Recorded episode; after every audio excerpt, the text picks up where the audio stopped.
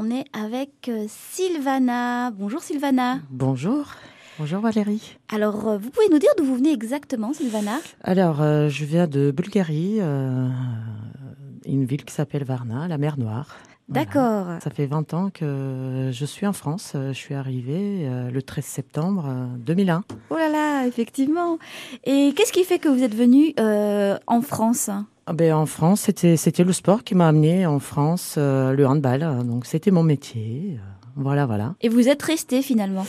Et oui, finalement, euh, je suis restée. euh, au début, je voulais pas du tout, mais finalement, ben, je suis restée. J'ai trouvé un vrai limongeau.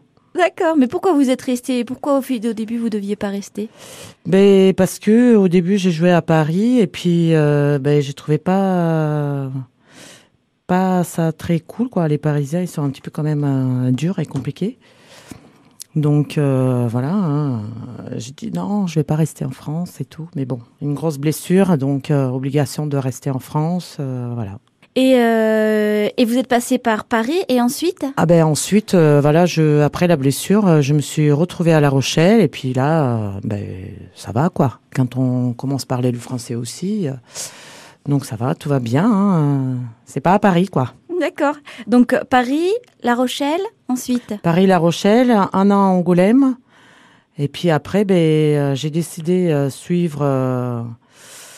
Euh, J'étais à l'époque avec un, un rugbyman et puis j'ai décidé de le suivre et quitter le haut niveau.